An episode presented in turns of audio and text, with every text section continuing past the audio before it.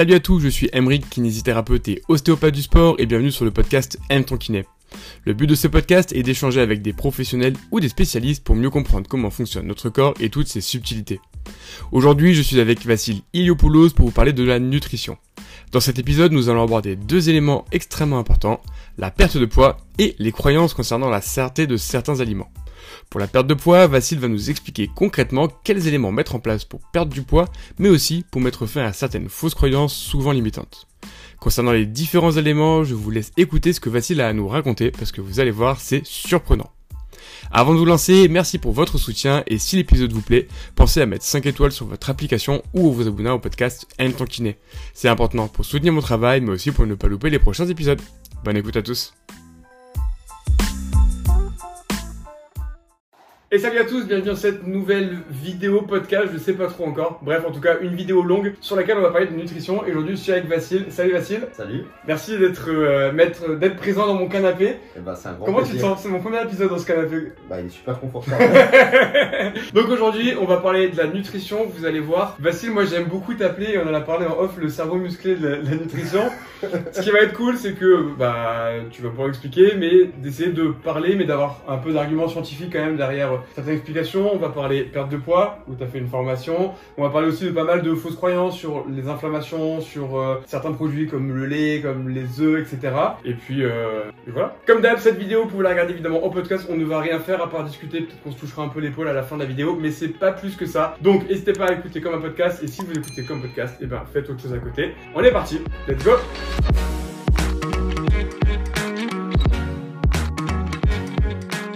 Vassil, pour commencer, est-ce que tu peux te présenter s'il te plaît? Bien sûr, donc je m'appelle Vassili Siliopoulos. J'ai terminé un cursus de nutrition evidence-based il y a je dirais, presque 3 ans, donc le cursus de nutrition anglais. Et je, je poursuis mon parcours ici en master de nutrition clinique à l'université d'Aberdeen.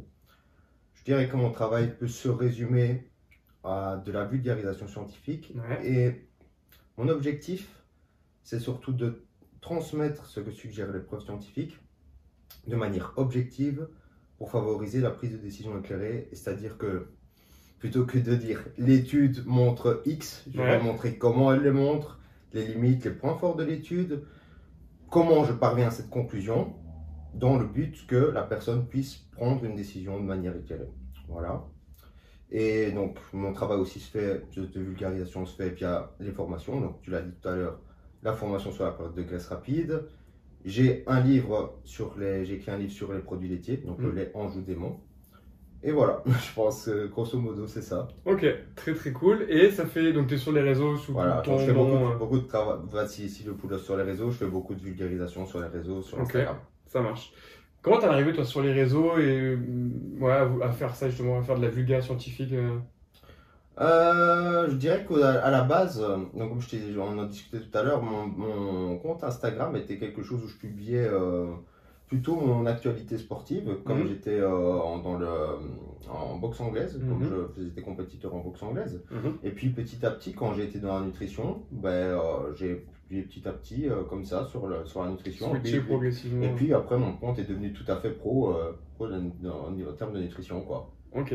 Et en nutrition, est-ce que t'as une spécialité? Tu vois, nous en kiné par exemple, tu peux dire Ouais, ouais. spécialité d'une zone. Est-ce que toi, dans ton cas, c'est le cas aussi? Alors, je vais pas dire que je vais être spécialisé dans un domaine particulier, mais j'ai deux gros domaines où, que, que j'apprécie particulièrement. C'est euh, d'un côté plutôt l'aspect composition corporelle, donc perte de graisse, prise de muscle, tout Ok. cet aspect-là. Euh, et de l'autre côté, plutôt prévention des maladies chroniques, et donc plutôt le côté études épidémiologiques, ce genre de choses. Donc, c'est mes deux gros aspects sans me limiter spécifiquement aux maladies cardiovasculaires. Donc, voilà, j'aime bien, tout- bien, bien ce qui est maladie chronique et j'aime bien aussi tout ce qui est euh, le côté composition corporelle, Ok. perte de graisse. Bah, C'est bien, comme ça, tu m'as construit les deux chapitres de ce podcast. Voilà, On va comme ça avoir euh, deux grandes façons de, de construire un peu la, notre discussion aujourd'hui. Et donc, si on part donc composition corporelle, globalement, euh, c'est euh, la capacité, on va dire, de soit perdre du gras, soit prendre du muscle. Exactement. C'est les, les deux grandes, même si tu as certaines, moi j'ai des patients qui des fois veulent prendre du poids, les deux grandes demandes en général, c'est plutôt euh, maigrir ou devenir plus musclé. Voilà, exactement. Ouais. Ça, toi, tu prends des coachings, tu as des gens qui t'aident à faire ça ou pas trop? Alors, comme avant que je fasse euh, plutôt le travail qui est orienté vers la formation et l'écriture de livres, j'avais euh, j'avais, je faisais du, du coaching one-to-one, Mhm. du suivi one-to-one, et j'ai encore quelques personnes que je suivais à l'époque, mais je- actuellement, je ne fais pas de pub et je ne prends pas de nouveaux suivis. Ça va peut-être changer par la suite, et puis je vais reprendre quelques personnes. hein. Vous aurez un code promo. ok, ça me va très bien. Euh, si on va partir sur le côté du coup perte de poids, moi c'est un, un sujet qui m'intéresse beaucoup. C'est le sujet de- qui intéresse tout le monde. Un peu, c'est le, le- la rentrée euh, en- Ouais. en moment. Ouais, mais on a fini le Body, tu vois. On aurait dû se au mois de mai, juin, tu vois. Mais ouais, qui est un, qui est un, un, un débat évidemment passionnant et où on entend un peu tout et son contraire aussi.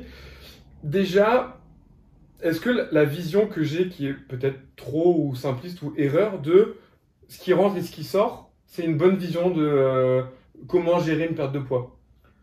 Euh, c'est la finalité des choses. Mhm. Donc, ce, ce, ce qui rentre, donc les cal- calories entrantes, et ce qui sort, les calories sortantes, donc ce qui est dépensé. Donc, c'est la balance énergétique. Mhm. Bien sûr, ça va déterminer euh, si on prend ou on perd du, du poids. On peut parler de la masse grasse. Mhm. Mais tout ce qui va influencer ces deux composantes, il y a énormément de choses qui vont influencer ça. Donc, si, même si la finalité, c'est ça, dire à quelqu'un mange moins et bouge plus, c'est pas forcément quelqu'un quelque chose qui va aider parce que sinon, euh, ce serait vraiment, vraiment facile. Ouais. Donc, c'est simple, mais c'est pas facile parce qu'il y a beaucoup de choses qui peuvent influencer les apports énergétiques et les dépenses énergétiques. Mais ça reste vrai. Ça reste vrai. Ouais. Donc c'est comme si moi je disais à un patient qui a mal au genou, bah fais cicatriser ton tendon. Voilà, exactement. c'est vrai, mais globalement ça ne nous avance pas. Exactement. Et tu sais, euh, le problème, c'est que on a tendance à, nous qui sommes plus du côté euh, scientifique, on dit voilà, la balance énergétique reste fondamentale. Et il y a des personnes qui vont nous faire un homme de paille en disant oui, mais pourquoi dire à, à quelqu'un que manger plus et bouger moins alors ça ne fonctionne pas? Non, on n'a pas dit que le conseil de manger plus et de bouger et de, de manger moins et bouger T'as plus, inversé là. de manger moins et Ok, suivez avec Vassil, mangez plus, bougez moins, vous perdrez du poids. de manger moins et de- de manger moins et de bouger plus.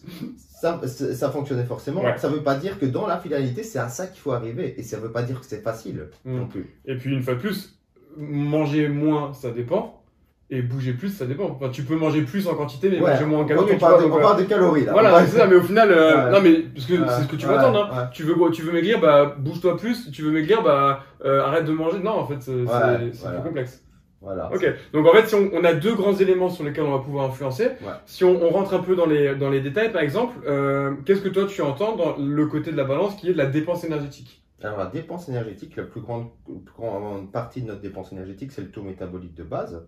Donc nous deux, on est en train de parler, même si on bougeait pas, on dépense de l'énergie. Donc pour tous nos process euh, de, de notre organisme. Est-ce qu'on peut dire, euh, j'aime bien le formuler comme ça, mais peut-être que je dis une connerie, c'est globalement le la- les calories que tu dépenses si tu passes ta journée allongée sans bouger. Exactement. C'est ça? Exactement. Donc sans bouger, tu vas, tu vas, tu vas dépenser de, tu vas penser, tu vas dépenser de l'énergie. Si tu restes, même si tu restes dans ton lit. Donc la plus grande partie. Et On ensuite, peut prendre quelques éléments qui vont.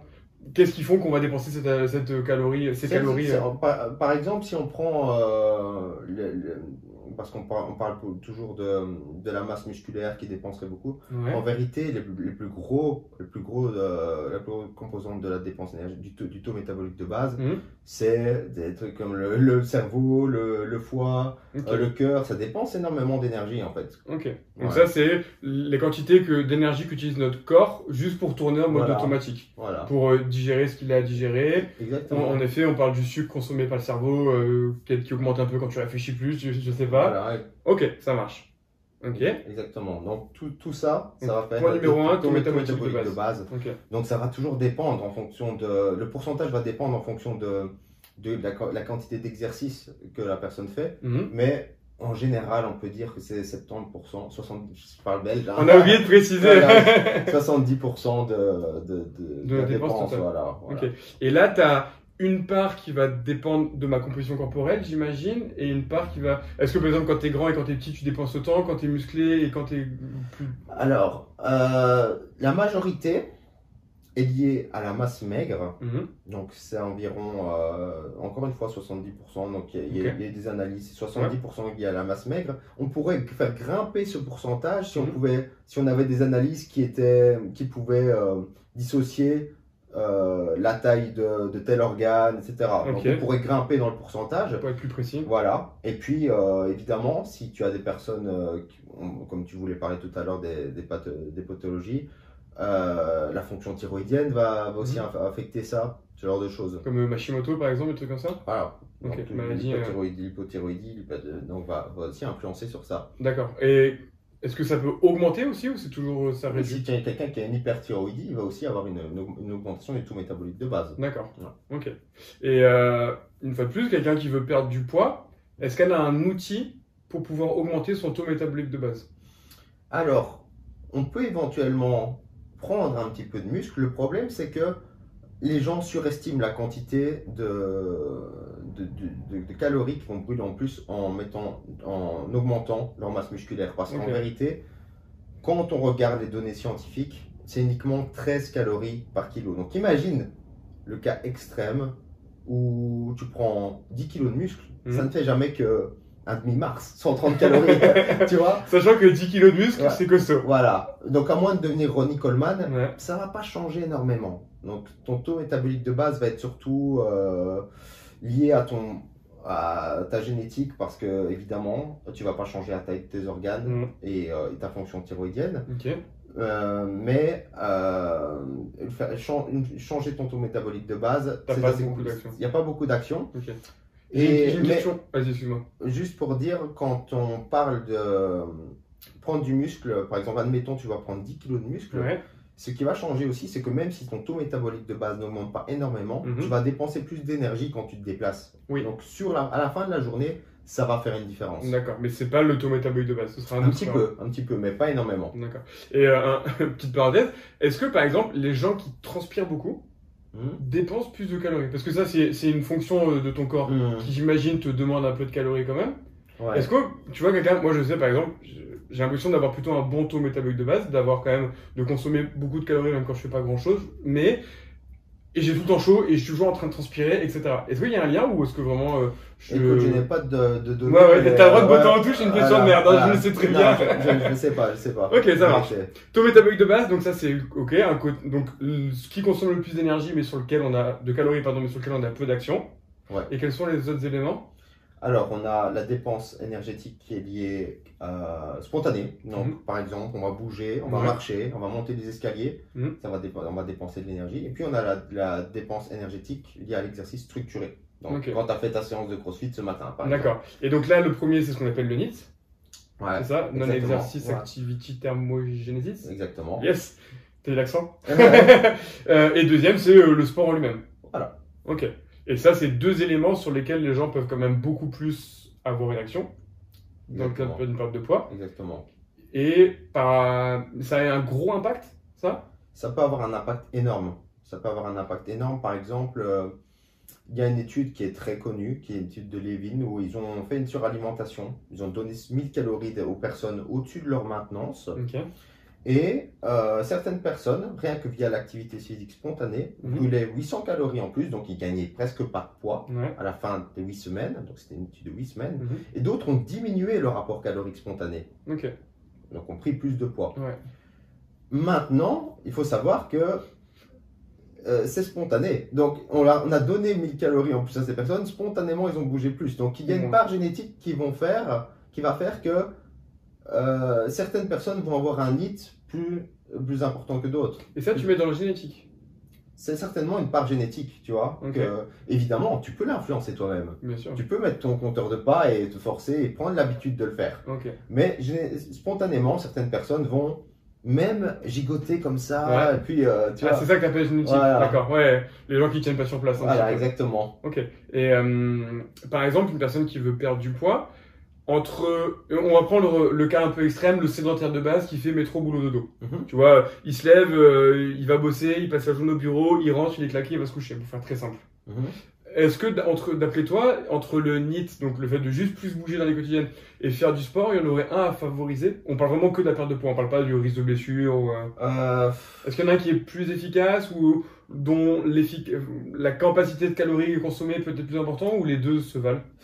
Disons que ça va dépendre un petit peu du contexte de la personne globalement. Mhm. Mais ce qu'on sait, c'est que l'activité physique, donc l'exer- l'exercice, Mhm.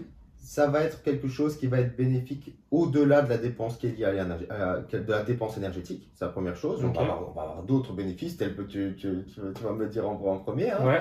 Donc pour Et- la santé en général, Pour la santé en général. autre que l'activité, que autre que la autre que dépense. Absolument. Et deuxième chose, c'est que quand on regarde aux données, quand on compare les essais qui ont juste fait un déficit calorique via l'alimentation ou déficit calorique avec l'alimentation plus une part d'exercice, Mhm. on voit un maintien du poids qui est bien meilleur euh, avec l'exercice Mhm. après, après, le, après la- la- l'intervention de déficit calorique. Ce qui est lié certainement à, à certains effets que pourrait avoir l'activité physique sur, euh, au niveau du cerveau, au niveau de la signalisation, de la leptine. On ne va pas rentrer dans les détails. Bref, ce qu'on sait, c'est que l'activité physique structurée est très efficace pour aider au maintien du poids. D'accord. Donc, prendre l'habitude de, de- de faire de l'exercice pendant un déficit calorique, je pense que c'est très bien. Ok. Euh, des leptines, si je dis pas conneries, c'est une hormone qui est en rapport avec l'envie de faim. Exactement, ça exactement. Ok. Voilà. Oui, donc là, on va rentrer après dans la deuxième catégorie, qui est la, la quantité de calories qu'on consomme. On n'a on a- Mais- on a- on n'a pas, encore terminé sur toutes les dépenses. parce Oui, que- oui. euh, Oui, mais je veux dire, mais, euh, mais du coup, l'exercice physique va avoir un avantage pour la perte de poids sur les calories consommées, ouais. mais aussi sur d'autres effets qu'on va voir après. Exactement, D'accord, ok.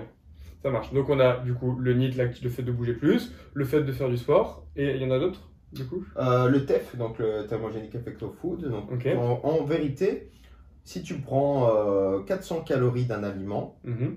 c'est pas forcément 400 calories nettes, parce qu'il y a une, une, euh, quantité qui va être utilisée pour la digestion, Mhm. qui va différer un petit peu en fonction de certains de, de la propriété des aliments. Donc par exemple les protéines vont avoir un, TEF plus important. Euh, les aliments qui sont peu transformés vont avoir un TEF plus important. Voilà. Maintenant c'est une petite partie, donc c'est pas en modifiant simplement, en mangeant plus de protéines qu'on va simplement perdre du poids. C'est une petite partie qui peut aider dans, dans, D'accord. dans le bilan. Ouais, donc les calories consommées juste pour digérer et qui va dépendre de ce que tu manges. Voilà, Ok, ça marche. Est-ce qu'on a un cinquième? C'est tout, c'est tout. On a fait. Ok, donc là tu as tes quatre grandes sources, euh, quatre grandes sources de dépenses, dont deux sur lesquelles on a une vraie action. Voilà. Parce que. euh, Ça ne veut pas dire que le taux métabolique de base ne va pas varier. Ouais. Et que, donc par exemple, dans un état de maintenance, tu vas avoir un certain taux métabolique de base. En déficit, ton taux métabolique de base va diminuer. Il y a des actions à faire. Mais ce que je veux dire par là, c'est que de base, ce n'est pas euh, une bonne méthode heuristique de chercher à perdre du poids en augmentant son taux métabolique de base parce qu'on peut voir ça sur les réseaux actuellement. Ah ouais Perdre du poids simplement en augmentant son taux Et métabolique. c'est quoi les conseils qu'ils donneraient ces gens-là? Ah, c'est beaucoup quelque chose qui est lié à la. Beaucoup de bullshit déjà Ouais, mais tu, tu sais, c'est beaucoup quelque chose qui est euh, lié à ce principe de reverse diet, qui est augmenter progressivement ses calories par 50, euh, Ouais. tu vois. D'accord. Et ça, ça pourrait jouer sur la quantité qu'on consomme de calories au repos. C'est pas evidence-based. Donc c'est pas pour ça. ça me va très bien comme réponse. Ok, ça marche. Donc on a, faire, on a fini sur qu'est-ce qu'on peut consommer, comme, euh, donc comment on peut brûler des calories. Ouais. Maintenant le deuxième point, c'est de savoir qu'est-ce qu'on peut consommer. Enfin, quels sont vont être les, les éléments dans une journée qu'il va falloir prendre en compte. Même si ça paraît facile sans ce que tu manges. Donc, ce qu'on consomme, c'est ce que tu, c'est ce qu'on mange, et Mm. donc les macros, c'est tous les macronutriments, donc qui vont, qui vont euh, contribuer à la part de calories Mhm, sur une journée. Les protéines, les glucides, les lipides. On peut aussi compter l'alcool. Ok. Parce que oui. Pas Parce à qu'un l'alcool. gramme d'alcool égale 7 calories, les gens ont tendance parfois à l'oublier. Ok, ok, ok, intéressant. Et là, euh, est-ce qu'il y a des grands conseils ou est-ce qu'il y a des trucs à limiter ou est-ce qu'il y a des pièges sur lesquels les gens, dans lesquels les gens tombent qui font que quelqu'un qui va perdre du poids et qui se dit bah, je mange pas tant que ça, en fait mange plus qu'il ne croirait? Euh, oui, et ça, on pourrait mettre ça euh, sur, euh, dans le sujet de la densité calorique de l'alimentation. Donc, ce n'est pas parce que tu vas manger un faible volume alimentaire Mhm. que tu vas avoir une faible, une faible, un faible apport calorique. Mhm. Donc, par exemple, on a une étude qui est, qui est connue qui a comparé un régime cétogène, donc régime cétogène qui est à la mode, qui est très riche en graisse, Ouais. À un régime vegan euh, à haute teneur en végétaux. Mhm. Dans un contexte ad libitum. Donc ad libitum veut dire à volonté. All in. Voilà, all in. manges ce que tu. All in. Le seul groupe qui a perdu du poids était le groupe vegan ad libitum. Pourquoi? Parce que, certainement parce que il y avait une densité calorique de l'alimentation qui était deux fois moindre. Parce que, évidemment, il y avait plus de végétaux qui ont une Mhm. faible densité calorique. Euh, et d'un autre côté, on a, de- de- beaucoup d'aliments qui sont très riches en graisse, qui sont très denses en calories. Mhm. Donc, évidemment, si tu te fais euh, une salade, même une salade, mais que tu te mets 4 cuillères à soupe d'huile d'olive, de l'avocat, euh, tu vois. Ouais, ouais, ouais. Et c'est vrai que ça, des fois, euh, je pense que, je crois, oui, t'en avais déjà parlé, puis je vois d'autres comptes sur les réseaux qui en parlent.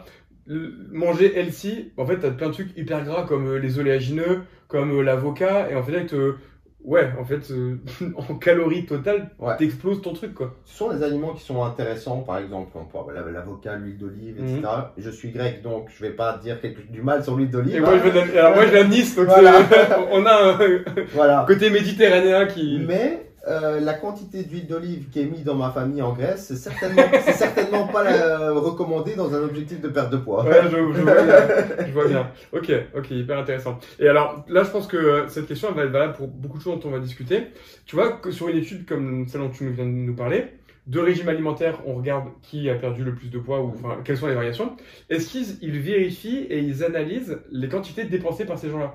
Tu vois, le groupe euh, végétarien qui a perdu plus de poids, bah, est-ce qu'ils n'avaient pas un need plus important spontanément, etc. Ça, c'est pris en compte ou pas? Alors ça c'était un, un crossover style design. Donc en gros, euh, dans un, en français, une étude euh, randomisée croisée. Donc ce sont les mêmes personnes. Chaque personne va jouer le rôle de son propre groupe contrôle, si tu veux. D'accord. Donc il se peut aussi que euh, spontanément, peut-être que la personne va manger plus gras et se dépenser moins. Je ne sais plus s'ils ont, euh, analysé la dépense énergétique. Je pense que oui, parce que ce sont des études qui sont euh, en salle métabolique. Donc tu vois qu'on analyse vraiment, on a la capacité d'analyser vraiment toutes les variables qui vont influencer le résultat.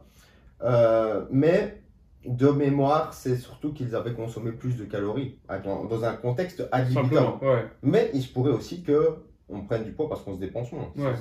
Bah, on connaît tous ce côté, quand tu viens manger, des fois, tu as juste envie de te poser, quoi. Ouais, Et ça. selon, ça nous arrive plus sou- moins souvent après une salade qu'après euh, des aliments. euh, Exactement. Ok, ça marche. Donc il y a ça, donc cette erreur en fait où les gens euh, confondent taille de l'assiette, on va dire, et quantité de calories. Ouais. Ok. Et il y a d'autres choses que tu vois qui feraient que les gens, des fois, consomment plus de calories dans la journée que ce qu'ils pourraient croire?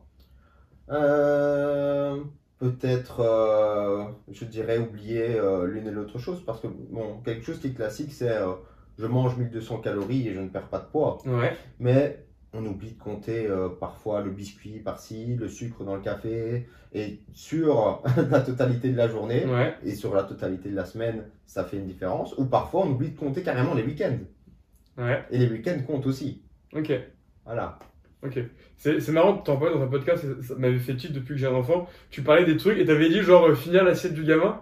Et c'est vrai que depuis que j'ai que j'ai ma fille, bah de temps en temps, euh, il y a un gâteau qu'elle va pas finir, bah, tu vas pas le jeter, donc tu vas le manger. Euh, Dans son assiette, il reste un bout de poisson, bah tu vas le bouffer. Ouais. Et euh, c'est vrai que ça, ça peut, c'est le genre de détail qui peut faire une différence euh, ça peut faire une sur une différence. diète. ouais. Et c'est pour ça que personnellement, je, Je, ne fais pas d'enfant. Non, c'est pas, c'est pas ça. C'est que moi, personnellement, euh, je suis un grand fan pour moi Mhm. de, des déficits qui sont plus agressifs Ouais. parce que je sais que ça va me laisser plus de marge sur des moments où je vais être amené à manger plus de calories. Donc, par exemple, typiquement, moi j'aime bien le week-end boire un petit verre d'alcool Mhm. et aller au restaurant. Ça va faire monter les calories. Il n'y a, a- Mhm. a- pas, de, y a pas de, de- de secret. Mais si on a créé un déficit calorique suffisamment important pendant 5 ou 6 jours, on peut se permettre soit de faire un jour à la maintenance, même un léger surplus. Mhm. Si on fait un léger déficit, un dé- léger déficit du lundi au vendredi, Ouais. il se peut qu'il soit complètement contrebalancé sur ce qu'on va faire le week-end, par exemple. Ok. Ouais, donc tout à l'heure, dans, dans le fameuse euh, les gens surestiment, euh, ne comptent pas leur week-end, Ouais. c'est qu'en fait, ils sous-estiment les quantités de calories qu'ils vont ingérer dans le week-end. Exactement. Et, à l'extérieur, ça peut aller, ça peut aller très très vite. ouais. Ouais. Un, un- un détail, euh, moi de temps en temps je compte un peu, et de temps en temps j'aime bien en, en dessert me faire une pâtisserie. Et l'autre jour je me suis fait un financier, j'ai regardé, j'avais bouffé 1000 calories. C'est Ouais. énorme. C'est énorme. C'est énorme parce que globalement, genre euh, mon plat euh, du midi, il fait à peu près 500 et du soir à peu près 500 aussi. Donc en gros en un dessert, c'est comme si j'avais remangé le midi et remangé le soir. C'était un truc de fou quoi. Et c'est le genre de truc où en effet quand des fois tu t'y attends, tu fais pas gaffe ou tu ne les comptes pas, tu peux faire exploser les quantités de calories que tu as bouffé. Bah c'était un truc avec de l'amande, du beurre, etc. Et en fait, euh, bah ouais, j'avais cramé, j'avais cramé avec juste un dessert quoi. Ouais. Exactement. euh, ça ouf. veut pas dire que ce sont des aliments qui doivent être euh, Bannis. mis, mis- bannis ou mis de côté euh, Mhm. pendant toute une période de déficit. Ça veut dire qu'il faut juste en avoir conscience Mhm. et euh, faire une stratégie qui permet de peut-être d'inclure ou peut-être de les mettre de côté dans une tout en sachant qu'on peut en- le réintégrer à tout moment quand Mhm. on le souhaite. On en reparlera cet, cet aspect psychologique Ouais, par la ouais, suite. absolument. Et euh, pour donner un peu d'infos, parce que toi et moi, euh, bon, surtout toi et moi aussi, je, je- je commence à connaître un peu le sujet, ça m'intéresse. Mais pour quelqu'un qui ne connaît pas grand-chose à la nutrition, est-ce que tu aurais des valeurs, par exemple, de, euh, de calories à perdre pour perdre du poids et de à quoi correspondrait un, un repas type euh, pizza, verre de vin, tiramisu? Tu vois ce que je veux dire. Qu'on puisse se rendre compte, par exemple, si je veux perdre un kilo, déjà combien de calories il faudrait brûler à peu près Euh, environ 8000, euh, 8200, 1250. 1200. Donc 1200 et... euh, Donc ça veut, donc ça veut dire, ça veut dire un déficit de, donc admettons, on a un déficit de 1000 mhm. De, pendant, pendant 7 jours, on est presque à 1 kg. Enfin, on perdrait un kilo Mais, par mais un déficit de 1000, c'est déjà beaucoup. hein. Ouais, ouais, c'est beaucoup. Et là, évidemment, on parle pas des régimes miracles où, où tu perds que de la flotte pendant 4 jours. Euh, Ouais, tu vois, on parle de vraiment, j'ai perdu, euh, j'ai perdu la, la- Mais ah, il se peut que sur la balance, tu perds un peu d'eau. Ah, le plus aussi. ok. Mais dans, dans, dans, si tu as vraiment un déficit de, de 8250 calories, Mhm. tu auras perdu 1 kg de graisse. Après, ce que tu as perdu à côté, tu as, tu as, Ok, je tu as vidé un peu tes viscères, tu as perdu de l'eau, euh, tu vois. Ouais, donc peut-être que tu auras perdu euh, un chiffre différent sur la Voilà. balance, mais dans, en gras, entre guillemets. Voilà, Tu auras perdu, euh, t'auras perdu un kilo. Et euh, est-ce que tu as une idée, un repas un peu type, vous nous dire le nombre de calories? Tu vois, moi je sais même que mon déjeuner il fait à peu près 500-600 calories. Mais euh, tu vois, un cheat justement du week-end, euh, un italien, tu prends une pizza, tiramisu, verre de vin. Oh, ça peut facilement aller, euh, ça dépend toujours. À peu hein. près, bien sûr. Ça hein. dépend toujours, mais on peut, on peut aller en moyenne vers 1500-2000. Hein. Ouais. Ouais, hein. sur un repas. Donc tu vois, un moi ce serait euh, le triple, euh, le triple facilement de ce que je serais censé Mm. consommer. Mais, mais dans, dans, dans la moyenne d'une semaine, ça Mhm. pose pas vraiment de problème, Ouais. tu vois. Donc, admettons, on peut intégrer ça et admettons que tu as une maintenance à 2500 Mhm. et que sur la journée, tu as mangé euh, 2800, peut-être Ouais. 3000. Mhm. Tu as peut-être un léger surplus. Mais si le, le reste du temps, tu as créé un, un déficit suffisamment important, dans la moyenne de ta semaine, ce n'est pas trop grave. C'est ça. Ok. Évidemment, si tu fais ça encore le lendemain et puis même le, trois fois par semaine, euh, Ouais, là, tu n'as plus. Ouais, donc toi, ta vision en tout cas et la manière dont tu l'appliques à toi, c'est tu prends une semaine type, Mhm. tu te dis voilà ce que je vais consommer et voilà combien je vais euh, dépenser, Mhm. et tu essaies de faire un calcul pour être en négatif qui va correspondre en fait à tes objectifs de combien de poids je veux perdre et en combien de temps. Ouais, alors moi, pour, pour moi personnellement, je ne, me, je ne suis pas hyper rigoureux dans les chiffres parce que j'ai tellement l'habitude avec ça que je sais que si je fais ça, Mhm. je vais manger plus ou moins autant de calories, même si à 100 calories près, parfois je me trompe, bien entendu. Je sais La bouteille d'huile d'olive qui a glissé. Voilà, voilà, voilà. Je sais que je peux me permettre de faire une, une sortie par semaine. Et puis, Mhm. si j'ai encore une, euh, une autre sortie, je sais que je vais être plus raisonnable. Voilà. Et je sais que dans, dans le, dans la- en moyenne, je vais perdre du poids comme ça. Mhm. Et si ça va pas dans le sens que je veux, je peux toujours adapter. Ouais. Mais je suis pas très rigoureux sur les chiffres, c'est perso. Parce que, mais j'ai rien de. Tu te connais bien. Voilà. Mais parce- peut-être que certaines personnes ont besoin d'être sur les chiffres ou besoin dans un premier temps pour, pour, les, pour les aider. Ok, ça marche. Et du coup, cette balance entre ce que je consomme et ce que je dépense, elle est valable pour tout le monde. Et voilà, pour tout le monde, parce que personne ne peut esquiver les lois de la thermodynamique. c'est beau ça, c'est beau. Et euh, dans ce cas-là, moi j'entends souvent dans mon cabinet, quand j'en parle avec des, des patients et des patientes, ce côté, euh, donc sans avoir tes connaissances et sans leur faire une prod, mais je leur demande un peu, bah, qu'est-ce que tu manges? Ils me disent, bah, je mange pas grand-chose, je fais hyper gaffe, nanana. Ils bougent bien, ils font du sport et ils perdent pas de poids. Mm. Chez ces gens-là, on a tous un peu entendu des histoires comme ça, euh, des gens qui comprennent pas. Toi, tu vois, même si évidemment chaque cas est différent, mais euh, des grandes erreurs qui font que. euh, c'est quoi a- c'est- Est-ce que c'est leur balance qui est pas dans la bonne position? On en a déjà parlé dans certains cas. Il y a, il y a certains cas aussi, euh, parce que tu sais, les gens disent oui, mais la balance énergétique n'est plus valable dans les cas d'hypothyroïdie. Ouais. C'est faux. C'est juste que la balance énergétique est, le déficit énergétique est plus difficile à atteindre Mhm. dans un cas d'hypothyroïdie parce que on va, un, avoir un taux métabolique de base qui est diminué. Ouais. En moyenne, on peut dire de 15%. Ok. Donc si on a une femme qui a un petit poids, qui n'a pas un taux métabolique de base qui est énorme, qu'on lui réduit déjà le taux métabolique de base, ça va déjà faire une différence. Et deux, c'est que on peut avoir des, de la fatigue, ce qui fait qu'on va bouger moins. on va marcher moins, on va être plus fainéant, Mhm. et ça va faire une différence, parce qu'il y a la fatigue qui est liée à la pathologie. Donc, la balance énergétique compte toujours, Ouais. c'est juste que c'est plus difficile d'atteindre le déficit énergétique dans ces conditions. Ok, ouais, il y a Tu le paramètre dépense Mais- énergétique qui est plus compliqué à faire augmenter Ouais, euh, à cause du taux de base, et en plus le fait que les gens sont claqués, donc ils vont avoir un NIT, on a vu, euh, plus, euh, plus faible, et peut-être une séance de sport dans la semaine qui va sauter aussi, et exactement. donc de base ils vont avoir plus de mal à brûler des calories comme ça. Donc là, on, donc on, on en vient au, sur ceux qui n'ont pas de, path- de pathologie Mhm. particulière. On se dit, euh, voilà, on- la personne dit qu'elle ne mange que autant de calories et Mhm. puis qu'elle fait beaucoup d'exercices et ne, ne perd pas de poids. Ce qu'on voit dans les études, c'est que ces personnes ont tendance à sous-estimer le rapport calorique Ouais. Et surestimer, non, sous-estimer le rapport calorique et surestimer leurs dé- dépense. leurs dépenses. tu Ok, vois ouais. et je sais plus exactement les chiffres, mais c'était quelque, c'était énorme. Et c'était des personnes qui déclaraient manger 1200 calories. Mhm. Je pense qu'ils se trompaient de 1000 calories ou quelque Ah ouais. chose comme ça. Ouais, c'était Voilà, une différence voilà, significative, voilà. quoi. C'était. euh. Ok.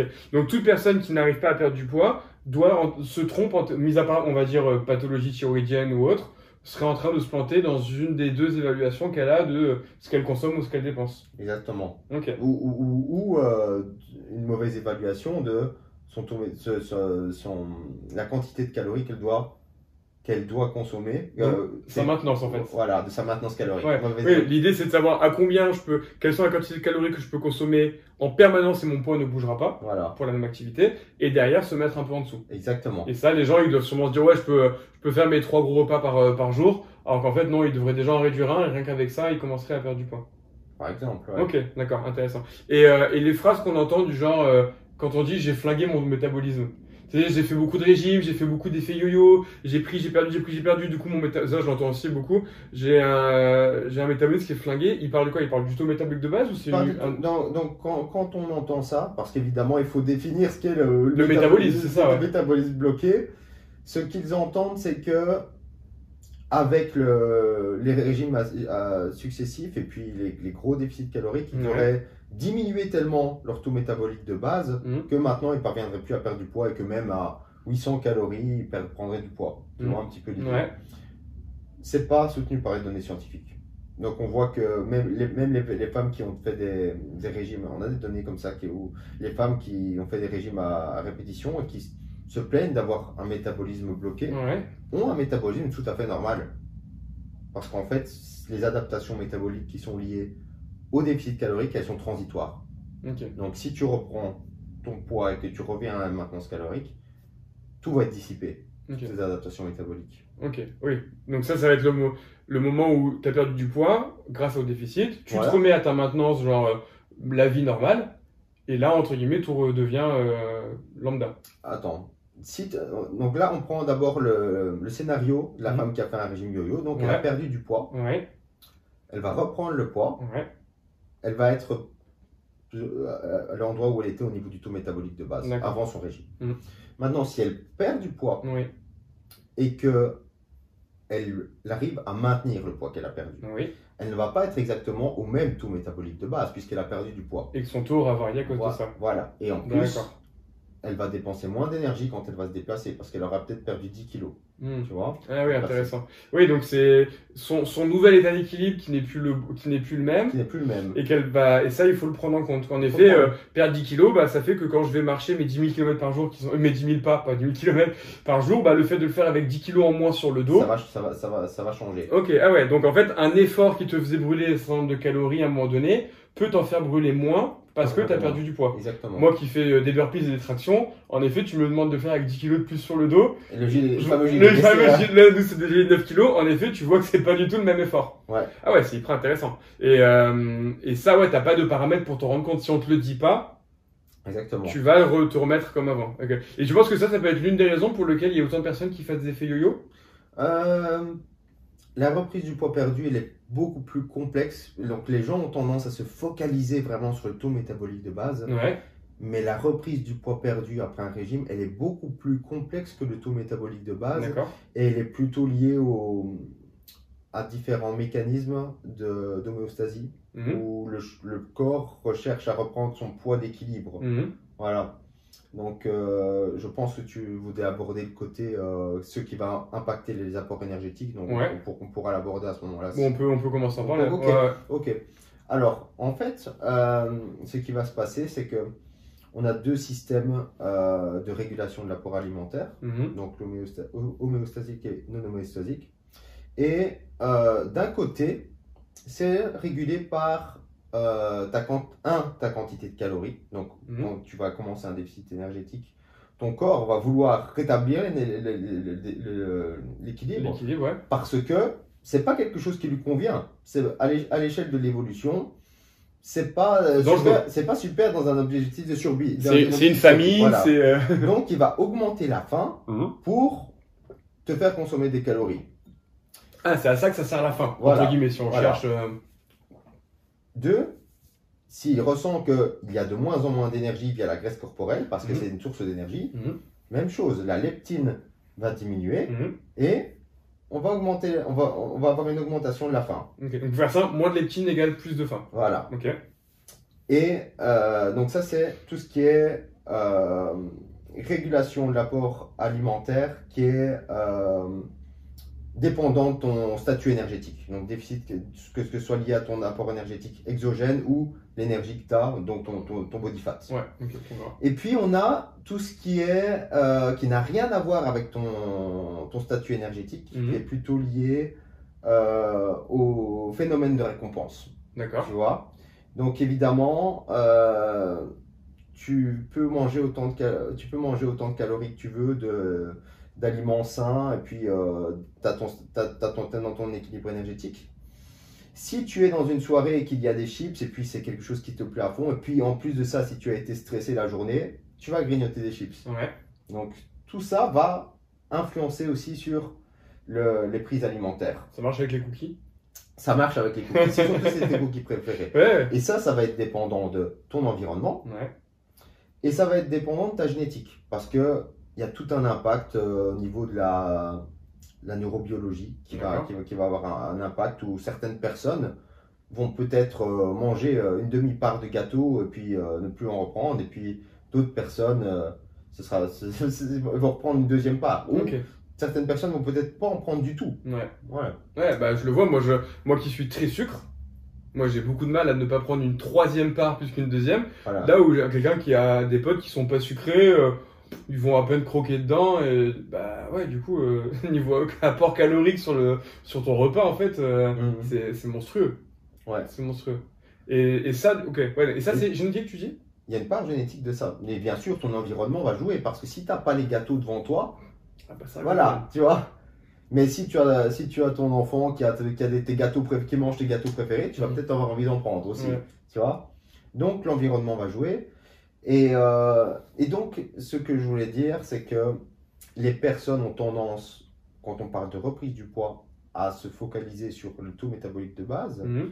Mais il y a des phénomènes qui euh, veulent te ramener à ton état d'équilibre. Mhm. Donc, d'une part, qui sont liés au statut énergétique. Donc, Mhm. attends, euh, on peut parler de, de body fat set point. Si tu descends en dessous d'un certain taux de graisse, ton corps va vouloir. Fortement. Voilà, voilà. Qui est une- aussi d'une part génétique. Ouais. Certaines personnes sont très bien à un taux, de- un taux de masse grasse très, très bas et Mhm. d'autres un peu plus haut, etc. Et puis, Donc là, la, la part de psychologie, elle est hyper importante en réalité.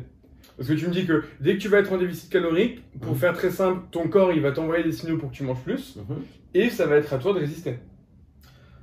Euh, disons que ce n'est pas seulement une part de, de- de psychologique.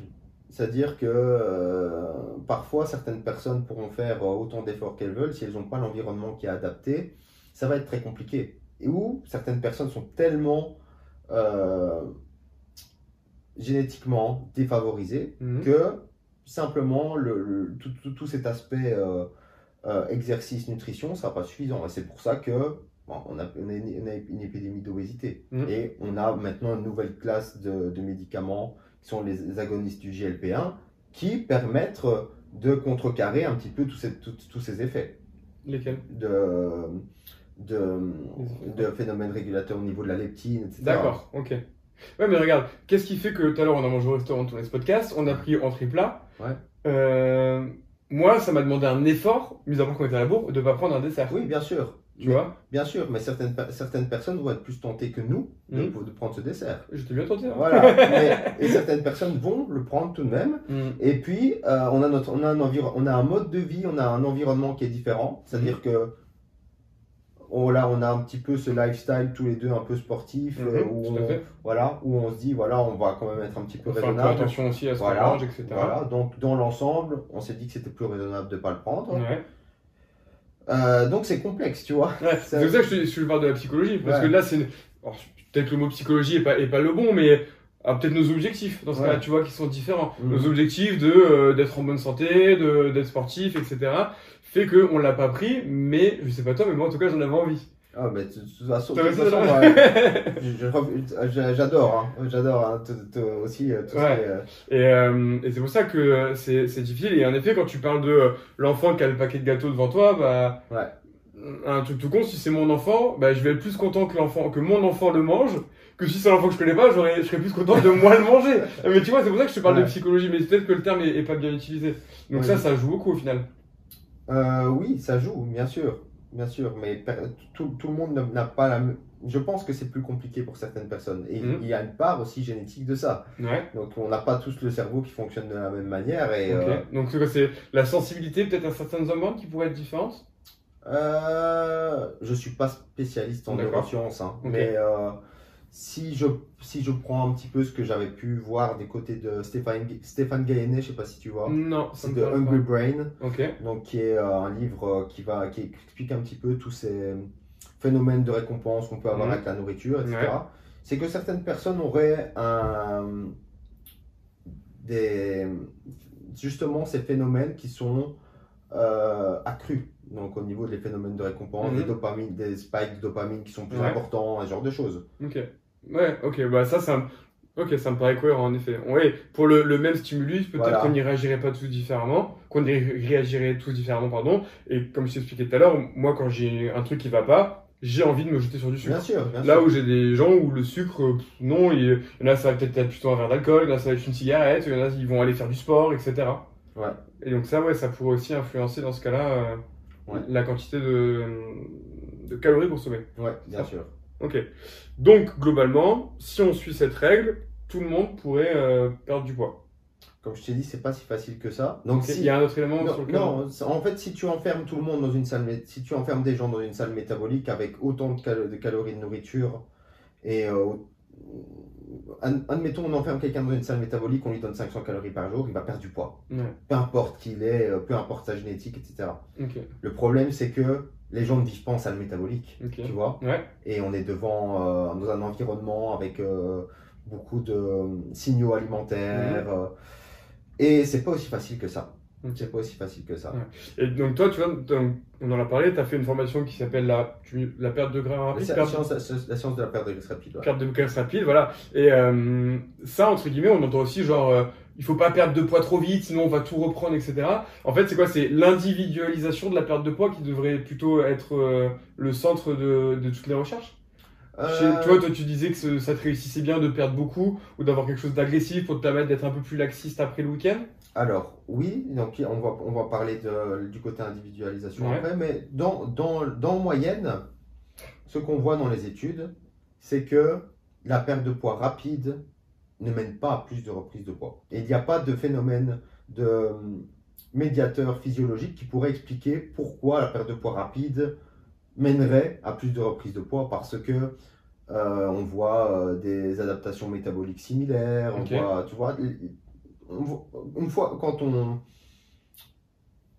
on regarde autant de poids perdu avec perte de poids rapide, autant de perte de poids, de poids perdu avec la perte de poids lente, on voit des adaptations métaboliques similaires. Tout est similaire. tu vois. Ok. Donc c'est plutôt quelque chose qui est lié. euh, les adaptations métaboliques sont plutôt liées à- au déficit calorique euh, total, si peu importe la vitesse. Juste quand tu dis perte de poids rapide et lente, on parle de quelle échelle de temps à peu près? Euh, pour- pour- par exemple, on pourrait dire perte de poids rapide, euh, euh, quand on compare ça dans les études, c'est déficit de moins 800 contre moins 400, ce genre de choses. Mais il y a aussi des études de very low calorie diet qui sont vraiment très belles, basses en calories. hein. Et donc ça, c'est sur quoi? C'est sur 6 mois par exemple que ça se fait? Ça dépend, ça dépend toujours. De, la- bah, six, six mois- ça peut parfois être très long. hein. Ouais. Parce qu'il faut savoir que l'adhésion dans les essais de perte de poids est parfois assez mauvaise, donc c'est parfois un peu, peu sur une plus courte du- durée. Mais il y, a- y a, il y a des études aussi, aussi plus longues, mais Ok. voilà. Oui, parce que quand tu dis 400 euh, calories de euh, déficit par jour, Mhm. ça veut dire qu'en 20 jours, tu perds un kilo. Si on reprend globalement euh, euh, 1 kilo égale 8000 calories pour faire très simple. Alors ça, ce serait, ce serait si... donc si on te met moins 400 calories à la baseline, évidemment, ce sera dans, dans 8 semaines, ce sera, ton, ce sera plus moins 400, tu vois, parce que tu vas juste... Ça va changer. Parce que pendant ces 8 semaines, Voilà. ça va changer aussi. D'accord, ok. Ok.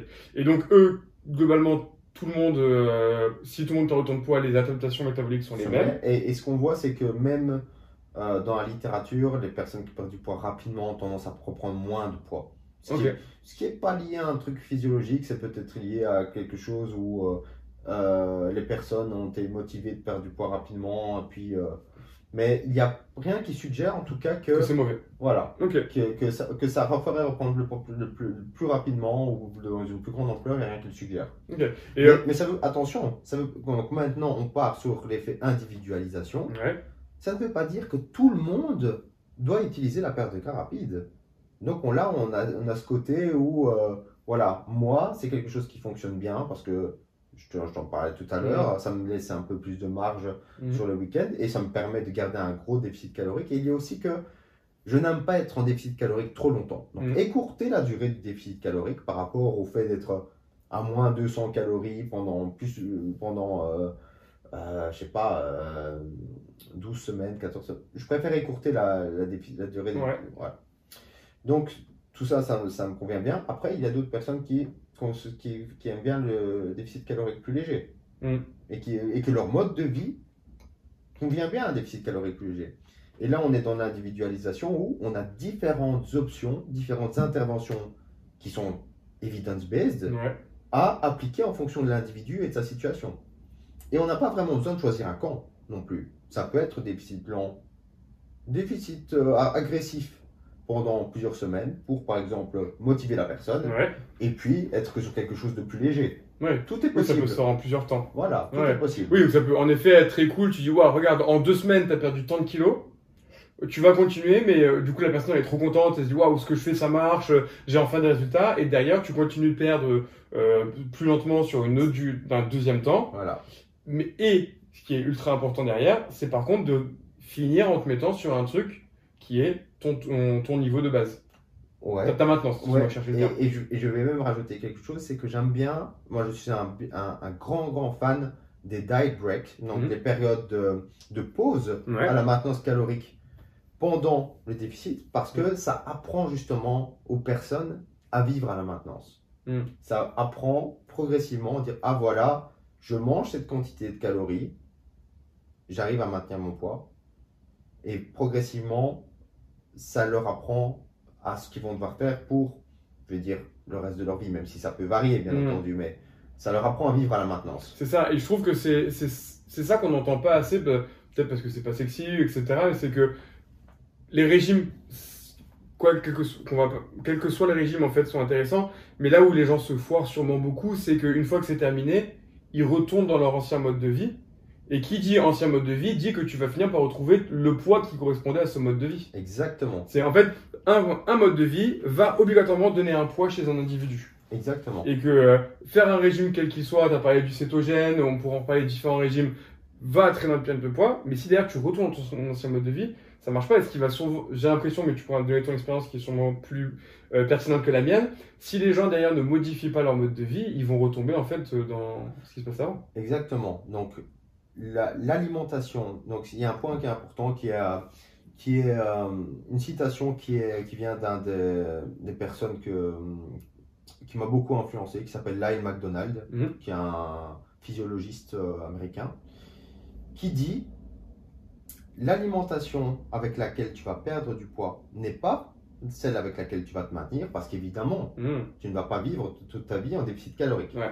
Mais il y a certaines habitudes du déficit que tu dois conserver en maintenance.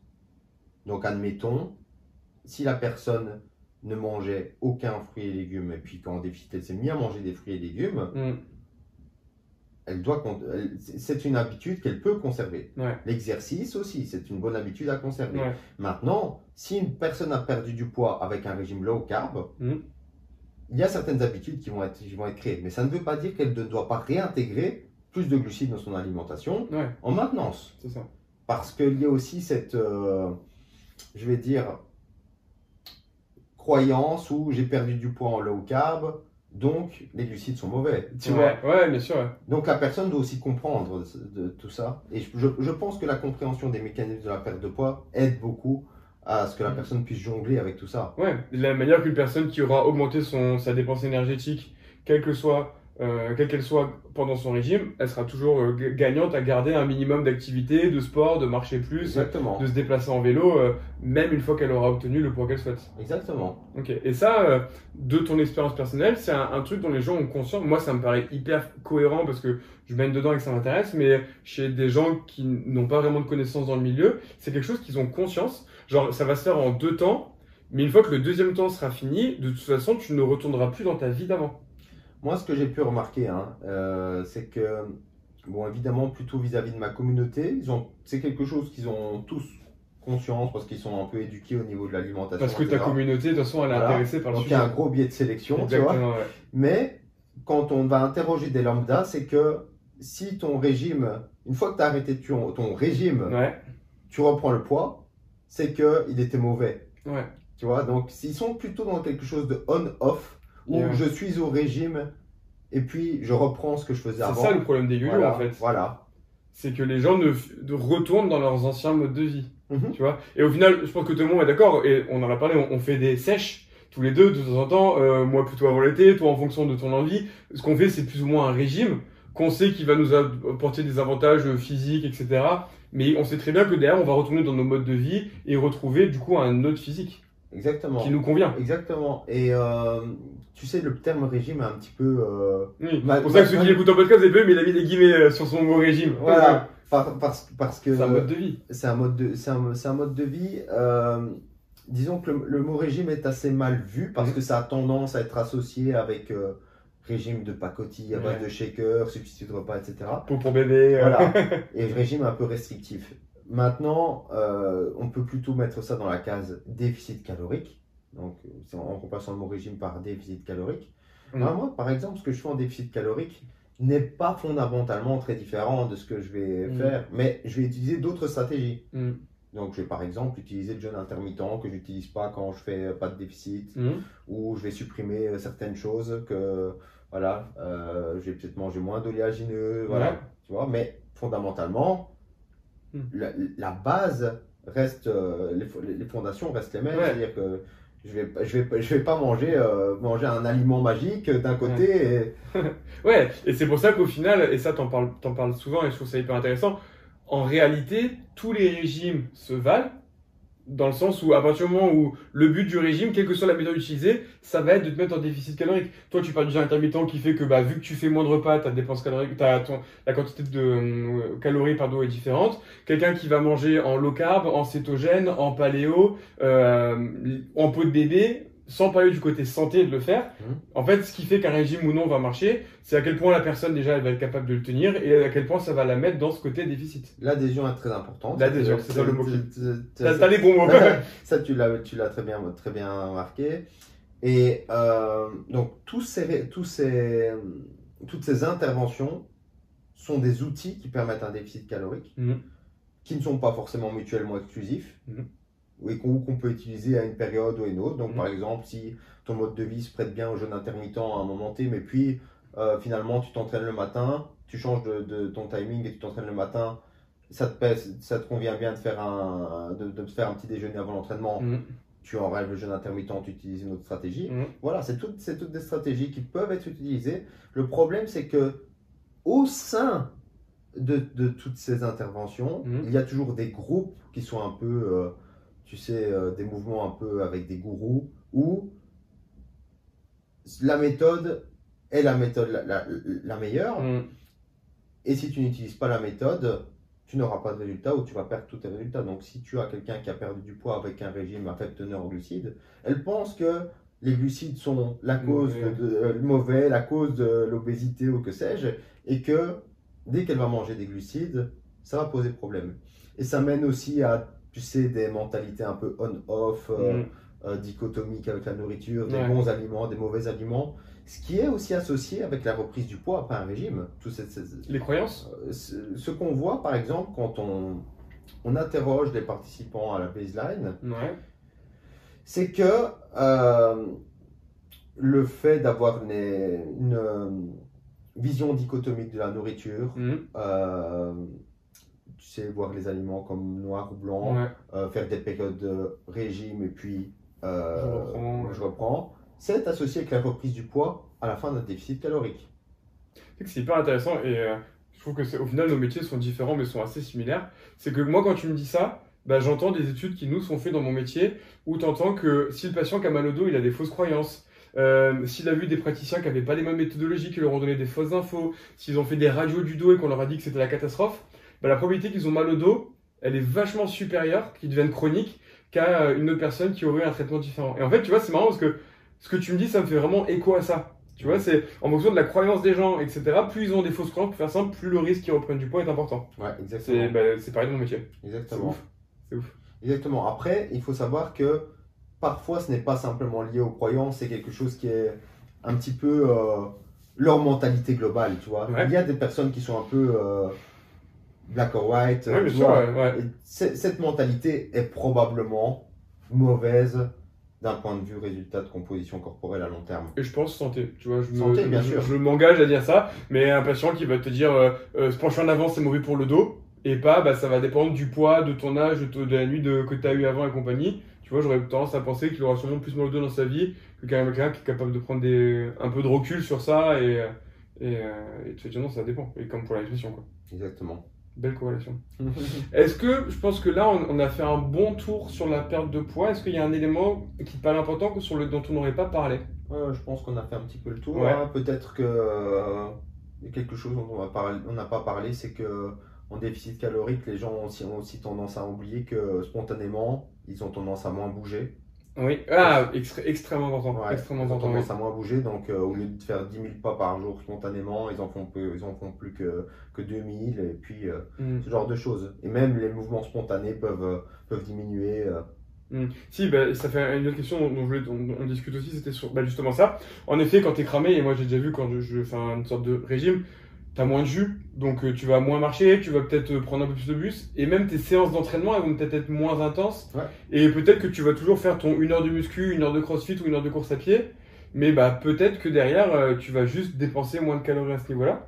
Ouais. Et, euh, et dans les méthodes d'entraînement, est-ce que tu en as qui, justement, euh, une question qui, qui me venait, qui sont plus ou moins efficaces pour perdre du poids? Donc si on parle que du côté calories, et puis derrière les conséquences que ça peut avoir aussi. Tu vois où je, où je veux en venir ou pas? Dirais que je pense que l'entraînement aérobie ou résistance est euh, plus ou moins euh, non inférieur l'un à l'autre euh, dans, Mhm. dans la littérature. ouais.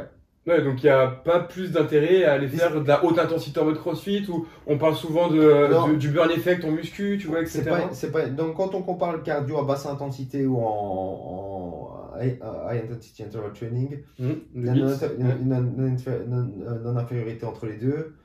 Et euh, évidemment, entre une séance de musculation et une séance d'en- d'entraînement aérobie, tu vas brûler moins avec une séance de musculation, Ouais. bien entendu, mais ça va toujours dépendre de la personne.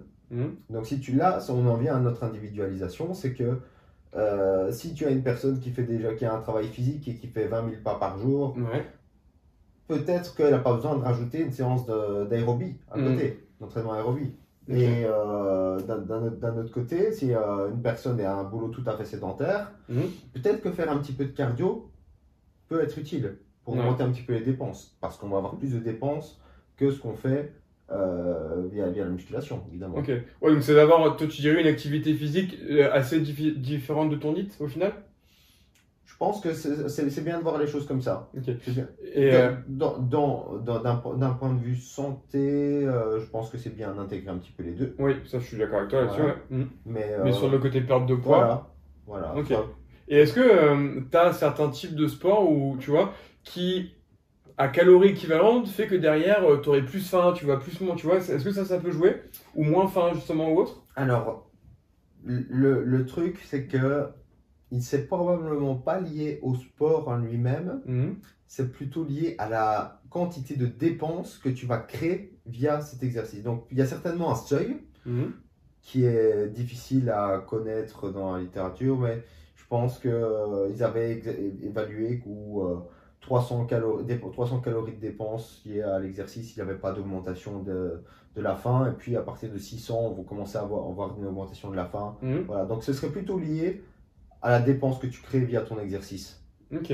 Donc, ce qui veut dire, c'est que globalement, si j'ai plus faim après une séance de sport, je peux me dire que sûrement que j'ai dépensé plus de calories que d'habitude Il y a beaucoup de choses qui peuvent influencer. Tu vois. Ouais, mais c'est- c'est- Il y a beaucoup- ça, ça me va très Il y, a, bien. il y a énormément de choses qui peuvent influencer, mais le, le- le message à retenir, je pense, c'est que c'est probablement pas un bon conseil d'essayer de créer son déficit calorique via des quantités énormes de dépenses liées à l'exercice. Ok, Tu vois intéressant. Donc peut-être pas essayer de, de brûler euh, 1000 calories en allant courir, euh, voilà. C'est peut-être pas le meilleur conseil. Ok. T'aurais un argument vis-à-vis de ça ou? Ce que j'ai dit tout à l'heure vis-à-vis de l'augmentation de la faim, Ok. et, et probablement aussi, donc, ou qu'on aurait euh, une, une, euh, une diminution des retours sur, sur investissement au niveau de la quantité de calories qui serait brûlée au-delà d'un certain seuil. Donc là, D'accord, ok. donc, en en gros, ce que tu ferais, ce que tu dis brûlerais en calories pour brûler, pour passer, pour faire 0 à 10 km par jour en courant, par Ouais. exemple,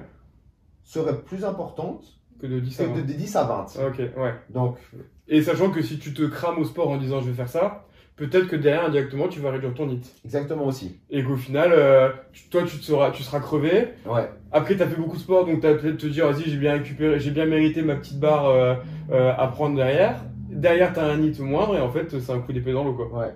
Ouais. Ok.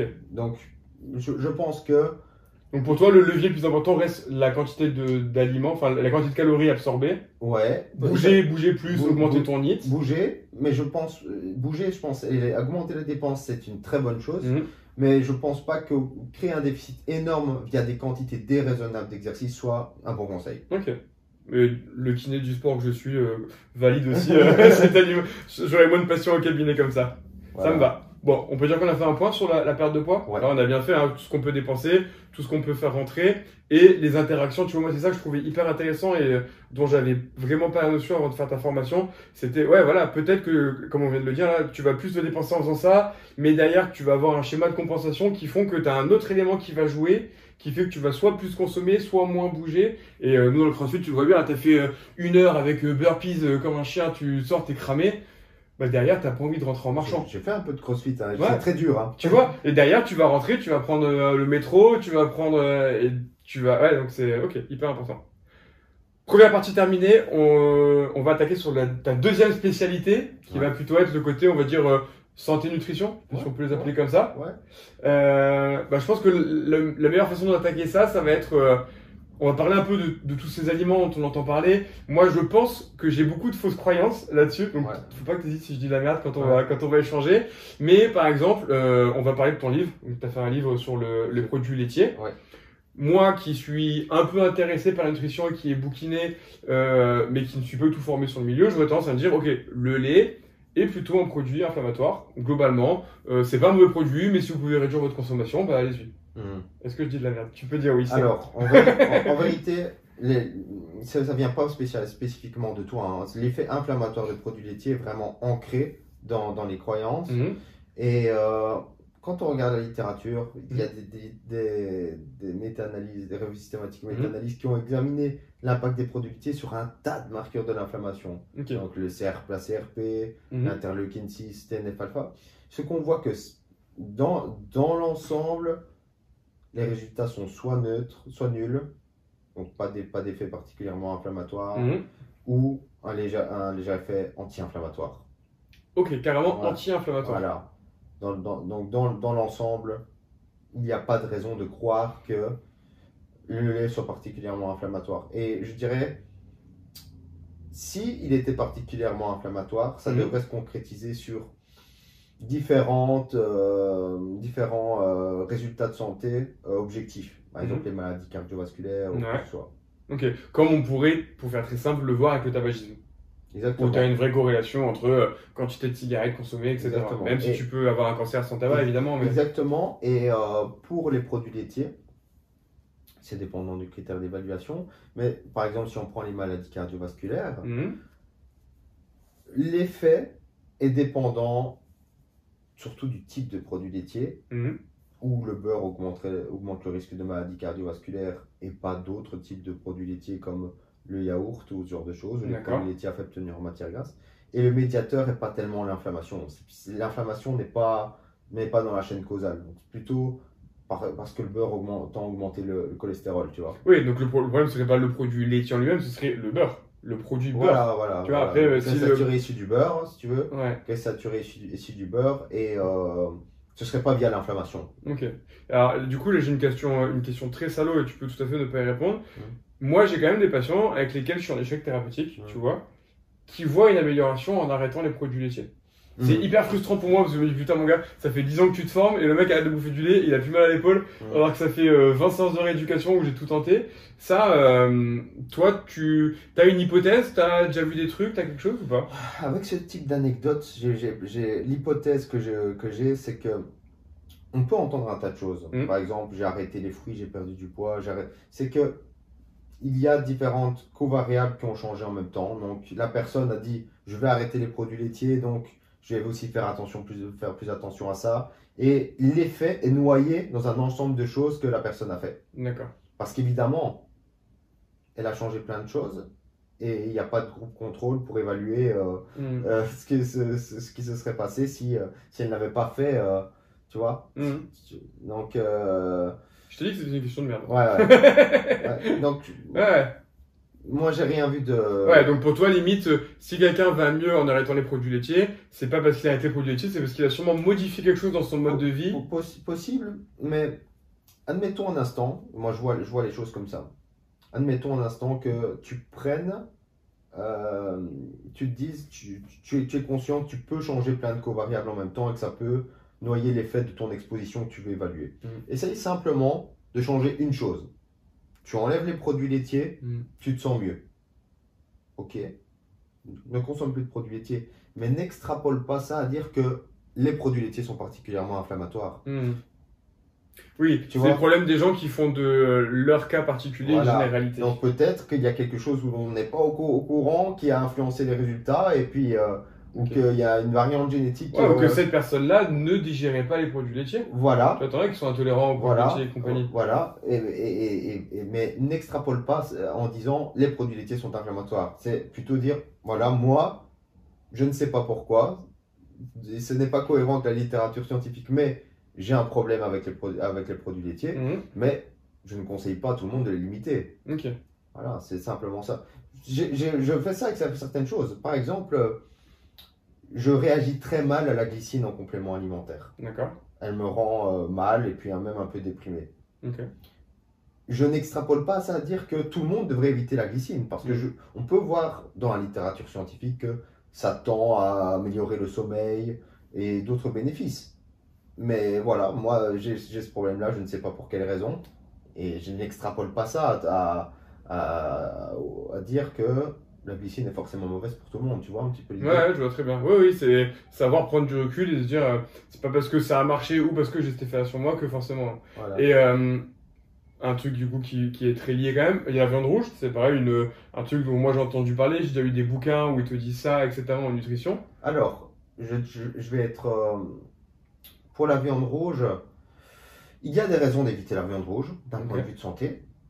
L'inflammation n'est pas une raison, généralement. Ce qu'on voit, c'est que quand on, on regarde, euh, encore une fois, les méta-analyses, hum, les effets sont nuls pour la viande rouge. Peut-être que si tu compares la viande rouge à quelque chose qui est particulièrement an- anti-inflammatoire, comme quelque chose comme euh, le poisson gras, Ouais. tu vas avoir un avantage. Mhm. Mais ce n'est pas vraiment lié à un effet particulièrement inflammatoire de la viande rouge, c'est plutôt lié à- au, au- au comparateur qui est particulièrement anti-inflammatoire, tu vois. Mhm. Donc, je ne suis pas tellement convaincu sur un effet inflammatoire de, de la viande rouge. Il n'y a pas de preuve convaincante en tout cas sur ce Ouais, sujet. sur des mais ça- marqueurs de l'inflammation. voilà, mais ça ne veut pas dire que consommer beaucoup de viande rouge est positif. Attention, Ouais. c'est qu'il y a d'autres choses Donc ça, c'est aussi quelque chose que hein, le- la viande rouge, c'est quelque chose que je vais aborder dans, dans ma prochaine formation aussi. Est-ce que tu peux nous teaser un petit peu euh, Alors, ma prochaine formation. Alors, par rapport à ta formation, mais du coup, qu'est-ce qui dans la viande rouge serait, euh, limite Qu'est-ce qui ferait que la viande rouge serait un produit à limiter que tu Un simple, ouais, un simple truc, donc c'est un un- une des choses qui est bien connue, c'est l'effet sur le LDL cholestérol de la viande rouge. Voilà, ça on a beaucoup de... de, de- c'est- quelque chose qui est extrêmement bien documenté dans la littérature, c'est Mhm. que les gaz saturés tendent à augmenter le LDL cholestérol, euh, particulièrement celle de la viande rouge et du beurre. Voilà. Et donc, dans la formation, c'est le genre de truc que tu vas aborder, ça? C'est quelque chose que je vais aborder. Je vais aborder énormément de, de- des critères d'évaluation euh, clinique, donc pas seulement, euh, pas, pas seulement les maladies cardiovasculaires, énormément. Donc je vais euh, vraiment décortiquer tout ce qui tout ce que suggère la littérature sur la viande rouge. Bon, c'est un des sujets, hein. je vais pas faire tout, toutes mes, toutes mes, tous mes thèmes sur la viande Ouais. rouge, mais euh, oui, ce sera une des choses. Et aussi expliquer, encore une fois, comment et pourquoi les études montrent ça Mhm. et comment arriver à cette conclusion, des, conclusions adaptées des applications pratiques. Et euh, une part qui sera plutôt orientée euh, méthodologie de recherche. Voilà. Ok. Ouais, ce qui peut être utile en, en nutrition pour éviter de tomber bah, sur, comme moi, je peux avoir des fausses croyances sur euh, ça c'est bon, ça c'est moins Ouais, bon et compagnie. euh. Et tu vois, au final, ça fait quand même deux fois où je te dis des trucs, au final, tu me dis non, c'est pas tant l'inflammation, c'est plus, au final, euh, le, la, les lipides, au final, le problème La cholestérolémie Le- Donc le, le gaz saturé, on a Les gaz saturés, Ouais. excuse-moi, j'ai pas toujours les termes. Pour les œufs, c'est pareil Alors les œufs ne sont pas tellement euh, élevés en gaz saturé. Mhm. Maintenant, euh, ils sont riches en cholestérol alimentaire. euh, directement. Maintenant, on a deux para- on avait, je dirais, dans les, il y a plus de 10 ans, on Mhm. pensait que on- si on allait manger un œuf, ça allait boucher les artères. Ah ouais, ouais. Et malheureusement, en nutrition, les pensées vont souvent d'un ex- d'un extrême à l'autre. ouais. En kiné aussi, hein, je te rassure. Ah, ok, voilà. Et ben là, maintenant, on pense que le cholestérol alimentaire n'a aucun impact sur le cholestérol sanguin. C'est-à-dire? Donc en gros, dans les œufs contiennent du cholestérol. Oui. Maintenant, on pense que si tu manges du cholestérol, ça n'aura un- aucun impact sur ton, ta- ta- ta- ton, ton cholestérol circulant. D'accord. Parce qu'il y, y aurait des phénomènes de régulation. Il y a une part de vrai à ça, Mhm. mais l'effet net reste quand même sur une augmentation du cholestérol. D'accord. Ok. Donc, en gros, on avait raison, mais moins que ce qu'on pensait. Euh, voilà, voilà. C'est bien résumé ou pas? Il y a un juste, il y a un juste milieu Ouais. par rapport à ça. C'est moins, euh, c'est moins, moins proportionnel, mais il y a quand même, si tu bouffes n'importe, beaucoup, beaucoup, beaucoup de cholestérol, tu Parce vas avoir quand même une augmentation. Par- Parce qu'en en, en fait, je pense que tu vois, le côté nutrition est vraiment hum, dirigé par, au moins sur Instagram, par plutôt le côté euh, bro, euh, Ouais. bro, tu vois. Ouais, je vois très bien. ouais. Euh, même, même qui sont parfois evidence-based. Hein, mais- et euh, je dirais que comme le fait de manger des œufs, ça leur convient bien pour manger leur, Leur protéique, ils doivent dire que les œufs, c'est vraiment le meilleur aliment. et tu vois. Ok, mais tout à l'heure, tu me disais quand même que pour la viande rouge, ça avait un impact d'en manger trop. euh, Exactement. Donc, on voit bien que on peut pas Non, nier graisse, que. satu- graisse saturée. Donc, les, donc là, quand on parle des œufs, on parle du cholestérol alimentaire. deux choses différentes. Et les graisses saturées vont avoir un impact sur le cholestérol qui est différent, D'accord. donc qui est plus important. Ça ne veut pas dire que le cholestérol alimentaire n'a pas un impact. Ok.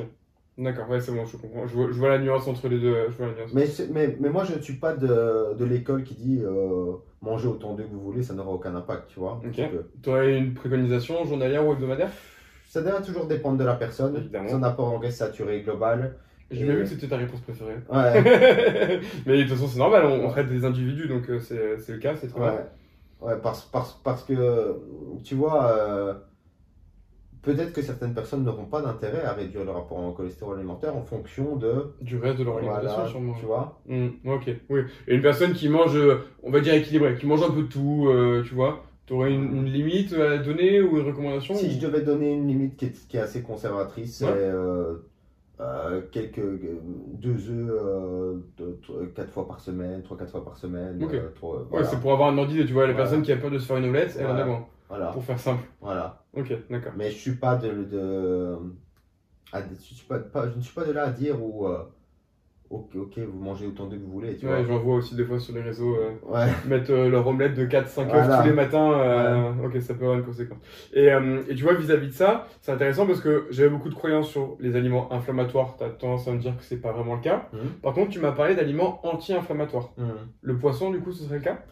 Ouais, les oméga 3, EPA et DHA tendent à être anti-inflammatoires. Tu peux traduire EPA et Euh, c'est, euh, Mais en tout cas, les. les oméga 3, c'est en fait les oméga 3 marins sont Mhm. les oméga 3 EPA et DHA. D'accord. Donc oméga 3 marin. Et une fois de plus, tu tu me plantes, moi j'entends beaucoup parler de cette balance oméga 3, oméga 6. Ouais, en fait, la balance ça, oméga ou 3, c'est- oméga 6, c'est un peu bullshit. Et ben voilà, encore une idée de merde que j'avais. Ouais, c'est un peu bullshit, donc ça part d'un raisonnement qui est plutôt mécaniste, tu vois. Oui, Donc, si tu veux, les oméga 6 seraient des précurseurs de d'écosanoïdes, donc des substances infl- inflammatoires, alors que les oméga 3 seraient euh, précurseurs de- d'écosanoïdes anti-inflammatoires. Ok. Et dans, concrètement, on voit que euh, on peut euh, consommer énormément d'oméga 6 et ça n'augmente pas, même si la voie métabolique existe, ça n'augmente pas L'inflammation. Donc là, en fait, ce serait en théorie, ils ont raison. En pratique, quand tu fais ta mesure, tu le constates pas. Voilà. D'accord.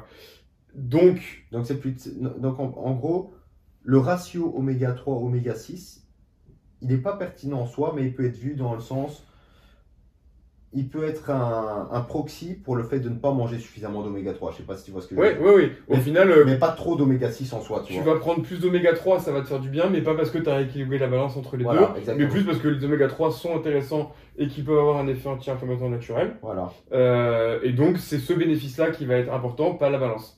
Euh, et tu m'as parlé du coup des oméga 3 marins, et ça c'est important. Donc, euh, Ouais, en- les oméga 3 marins tendent à avoir ça, c'est- particulièrement cet effet. t'as d'autres fait. sources d'oméga 3 non marins pour quelqu'un comme moi qui n'y connaît Par pas. exemple, euh, les huiles végétales, certaines huiles végétales, euh, voilà, l'huile de lin, par exemple, tu vois. Ouais, et ça, ça n'a pas d'effet ou moindre que. Enfin, pas d'effet inflammatoire ou moins non, important ça n'aura pas d'effet inf- inflammatoire. Ça aura toujours un effet positif sur le cholestérol, Oui. par contre. Mais tu n'auras pas cet effet euh, aussi, euh, aussi bénéfique sur, sur l'inflammation que tu pourrais avoir sur les que que tu pourrais avoir avec les oméga 3 marins. Ok. Et euh, dans les produits anti-inflammatoires, moi j'ai beaucoup, et ça fait partie de certains traitements que des kinés peuvent donner, le curcuma associé euh, avec du poivre, parce que la peptide euh, permettrait. euh, Je pense pas qu'il y ait. Là, tu vois, t'as quelque chose dans les sciences, dans la littérature J'ai qui j'ai parle pas de ça vraiment creusé le, su- le sujet, mais je suis pas tellement convaincu sur le, sur le, le côté anti-inflammatoire de Ok. du curcuma. En- à ce stade, j'ai pas vraiment creusé, mais de, de premier abord, j'ai Ok. j'ai rien vu de. T'as pas trop trop d'infos, mais toi, de, dans Voilà. ton ressenti, dans, voilà. au nez, t'aurais tendance à dire que c'est bullshit. Exactement, exactement. Mais je ne suis pas là à dire Ouais. qu'il n'y a abso- absolument rien parce que, évidemment, j'ai pas creusé la Voilà, littérature c'est- important de. Bon, te- ton expertise reste intéressante quand tu commences à avoir euh, pas mal de pratiques dans le milieu. Tu peux avoir une opinion euh, sans avoir. Mais c'est bien de dire que c'est pas utile la littérature. Euh, ça me va. Et les, tout ce qui est par exemple, sur le côté toujours inflammatoire que j'avais en tête, moi, les produits transformés. Tu vois, moi j'avais tendance à me dire, plus tu prends un produit transformé, plus c'est inflammatoire, moins c'est bon pour ta santé, plus tu as de risques sur le long terme. Alors, ça va toujours dépendre. C'est-à-dire que, par exemple, les produits transformés, si on prend les Nova, la Nova classe, classe 4, Tu peux définir ce que c'est Nova euh, Class Nova classe 4, c'est juste une classification d'aliments en fonction du degré de transformation. Mhm. Donc, le Nova classe 4, c'est la catégorie de produits ultra transformés. D'accord. Exemple, un McDo par exemple Ouais, euh, c'est plutôt une catégorie d'aliments que tu pourrais pas reproduire chez toi parce qu'il y a des additifs. ce genre Ok, de c'est comme ça qu'il crée la, Voilà. comme ça qu'il crée la classification. Voilà. Le 4-4, c'est- le- la classe 4, ça va demander euh, des, trucs plus industriels chimiques euh, Voilà. pas. Voilà. Bon, ça veut pas dire que ça toujours mauvais, Mhm. mais euh, c'est ça des processus de fabrication. c'est- voilà. Il y, a- il y a des processus de fabrication qui fait que tu pourrais pas le reproduire chez toi. D'accord. Et euh, si, je te, si je te parle par exemple de, de la Nova classe 4, Mhm. on a encore une fois une étude euh, du même groupe qu'on on parlait, parlait tout à l'heure et de randomisé croisé qui a montré que le simple fait de passer d'une alimentation ultra transformée à transformée, donc euh, exactement matché pour, tout, pour, pour tous les aliments, mais Ouais. un côté ultra transformé, un côté transformé, Mhm. augmentait la, la quantité de calories consommées de 500 calories en moyenne sur, sur deux- pendant, pendant deux semaines, je pense. Ok. Quatre semaines. Deux semaines, euh, 500 calories de plus par jour en moyenne. Donc évidemment, si tu as une personne qui consomme 500 calories, qui est en surplus de 500 calories par jour, Mhm.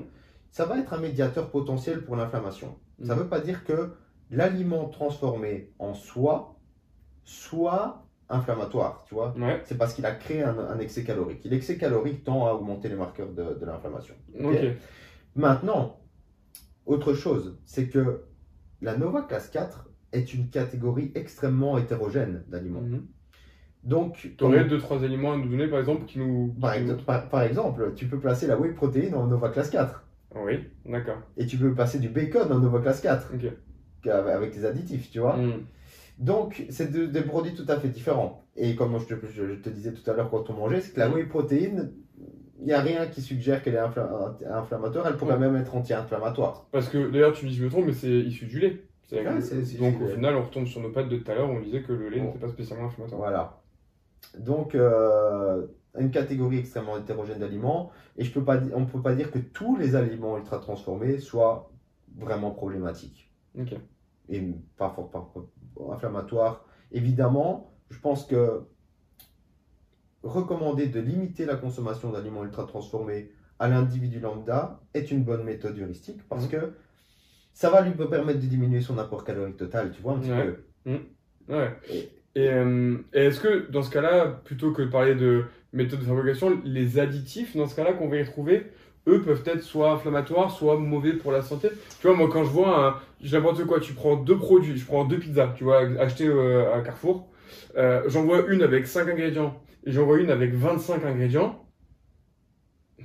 Mis à part si le coût, euh, s'il y en a une à 200 euros et l'autre à 5 euros, mais sinon j'aurais tendance à prendre la première quand même, tu vois. ouais, ouais. Quand tu vois des E214, je dis quoi, j'y connais rien, mais c'est le genre de truc qui fait que j'ai plutôt tendance à poser le produit. Alors là, tu dois plus regarder sur le compte de Clément Doblet Ouais. parce que lui, il est, Vous le trouverez sur Instagram ouais, pour ceux qui il connaissent est, pas. euh, très bon en termes de debunk sur tout ce qui est additif. Ouais.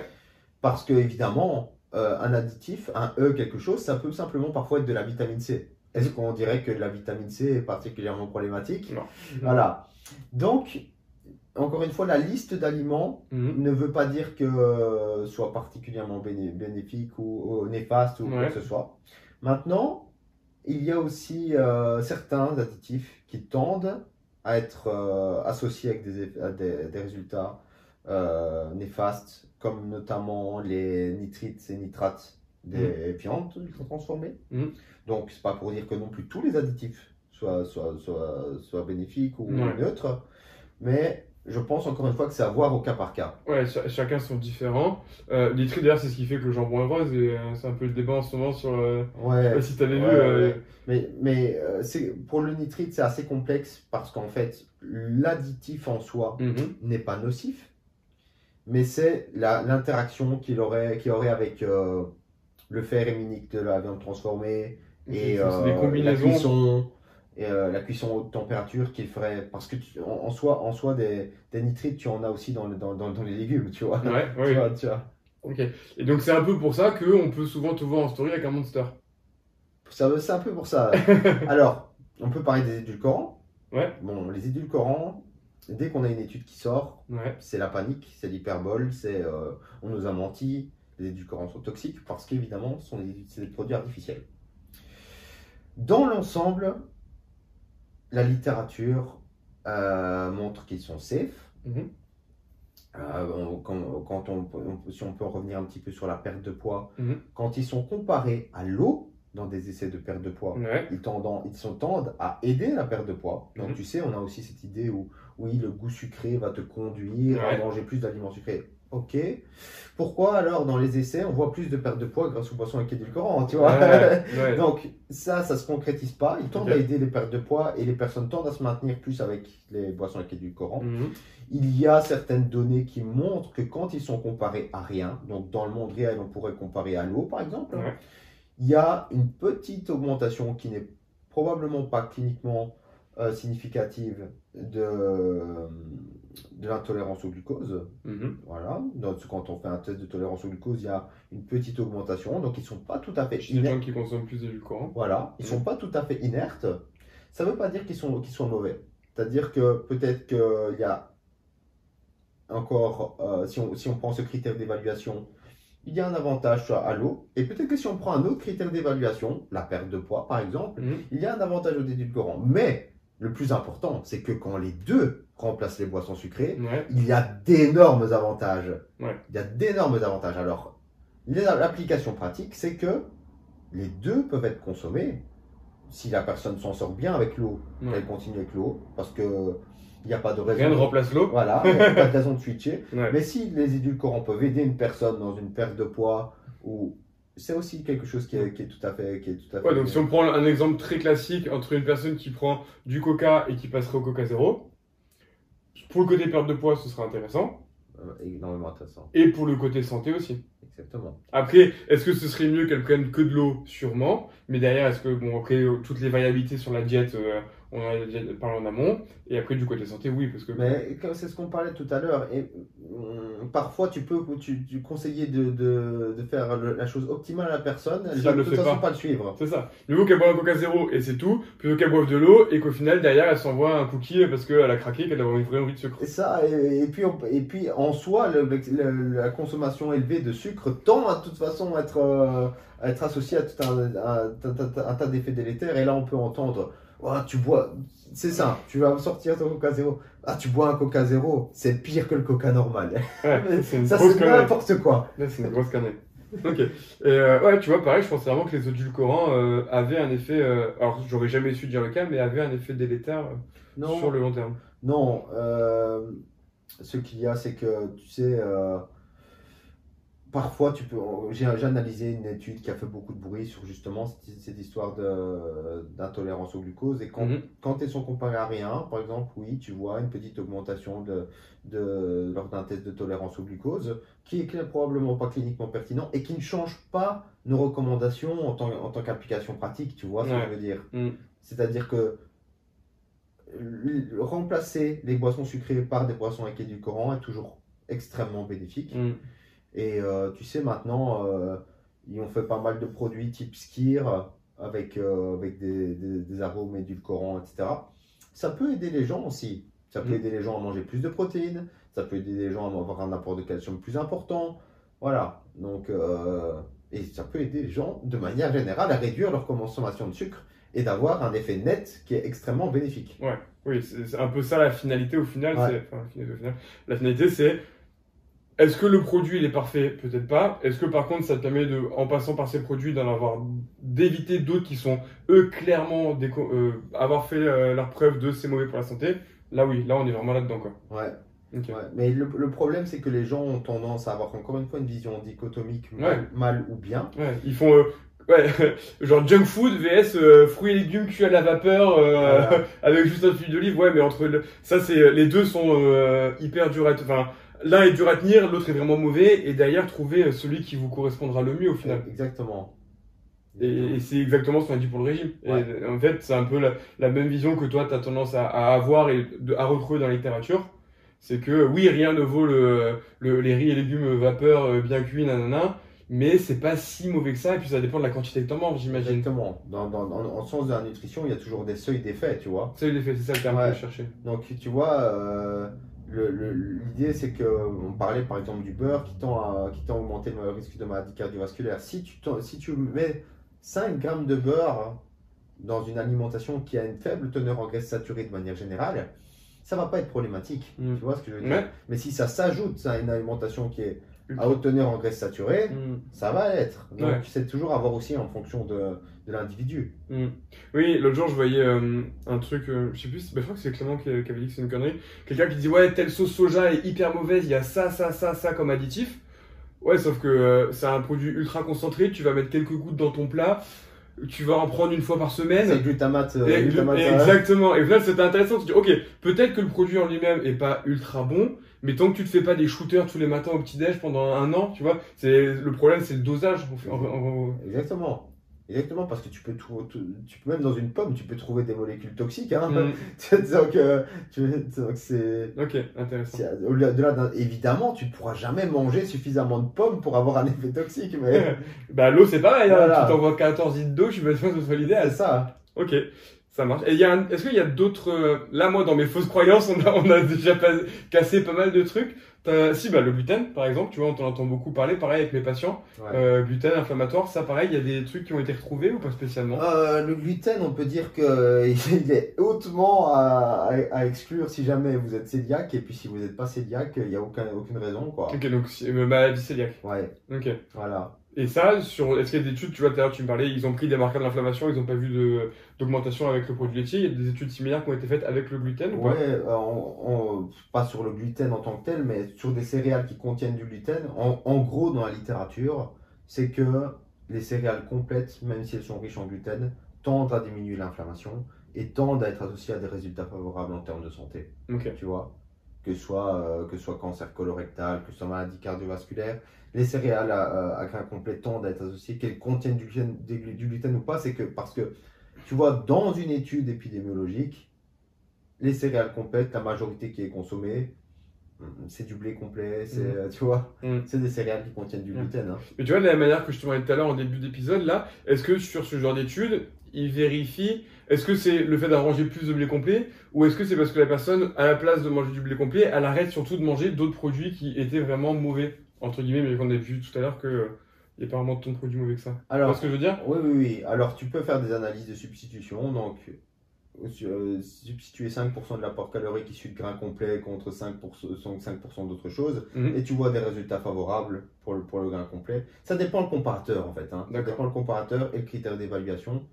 Mais euh, de manière générale, ce que Mhm. je veux dire, c'est que quand on prend l'ensemble de la littérature scientifique, donc que ce soit les études d'intervention que les études épidémiologiques, Ouais. c'est que les céréales complètes tendent à être associées à des résultats favorables. Voilà, il n'y a pas vraiment de raison de les éviter, à moins, D'avoir Que- une vraie. euh, à moins d'avoir une maladie cœliaque ou à moins que pen- pendant un moment, vous voulez faire un régime à plus faible teneur en glucides pour diminuer votre apport calorique. Et il n'y a pas de problème à ça non Ouais. Ça ne veut pas dire qu'on ne peut pas les réintégrer par, par après. Ok, ça marche. Merci. Vassil, j'aimerais qu'on continue, mais j'ai un patient dans mon cabinet dans 23 minutes. Pas de problème. on va faire une pause. Est-ce que pour conclure, il y a un élément important, une fois encore, sur lequel tu aurais voulu qu'on appuie, dont on n'a pas assez parlé, ou un- une précision que tu Je aurais aimé pense qu'on a bien fait vraiment le tour. Je pense qu'on a fait le tour Voilà, aussi. ouais. Euh, si tout ça nous intéresse, c'est qu'on veut plus d'infos. Où est-ce qu'on peut te retrouver? Tu nous as parlé de tes formations. Est-ce que tu peux nous expliquer tout ça? Ouais, donc ma, ma- la plateforme où je publie le plus de contenu, c'est sur Instagram. Mhm. Donc je fais aussi des formations. Donc j'ai ma formation sur la perte de graisse rapide dont on a parlé tout à l'heure. Ouais. J'ai ma prochaine formation qui sera plutôt liée euh, nutrition, santé et analyse de la recherche scientifique, Ouais. Où je vais aborder chaque mois un sujet différent de nutrition et un, et un sujet différent qui concerne l'analyse de la recherche. Ok, trop cool. Pendant un an. Voilà, pendant un an. Ok. Donc sur Instagram, et après sur Instagram, on a toutes ces infos qu'on peut retrouver. Exactement. sur Il y, a mon site, euh. il y a mon site internet aussi qui est dans, dans ma bio Instagram. euh, Voilà. Parfait. Bah écoute, merci beaucoup pour euh, toutes ces connaissances. J'espère que cet épisode vous a plu. Si c'est le cas et que c'est sur YouTube, bah, mettez un pouce bleu, posez toutes vos questions dans les commentaires. Pensez évidemment à vous abonner. Et sur, sur le podcast, pensez à mettre 5 étoiles sur l'épisode là où vous avez écouté. Voilà, après, merci. Bon après-midi. Ciao tout le monde.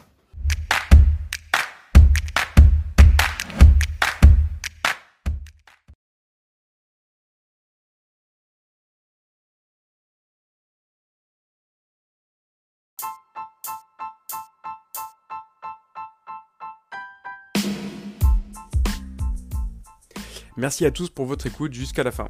Si cet épisode vous a plu, merci de laisser 5 étoiles sur votre application de podcast. C'est très important pour me permettre de me développer et de vous proposer de plus en plus d'invités différents et surtout spécialisés dans leur domaine. Donc pensez à vous abonner à ce podcast et bonne journée à tous.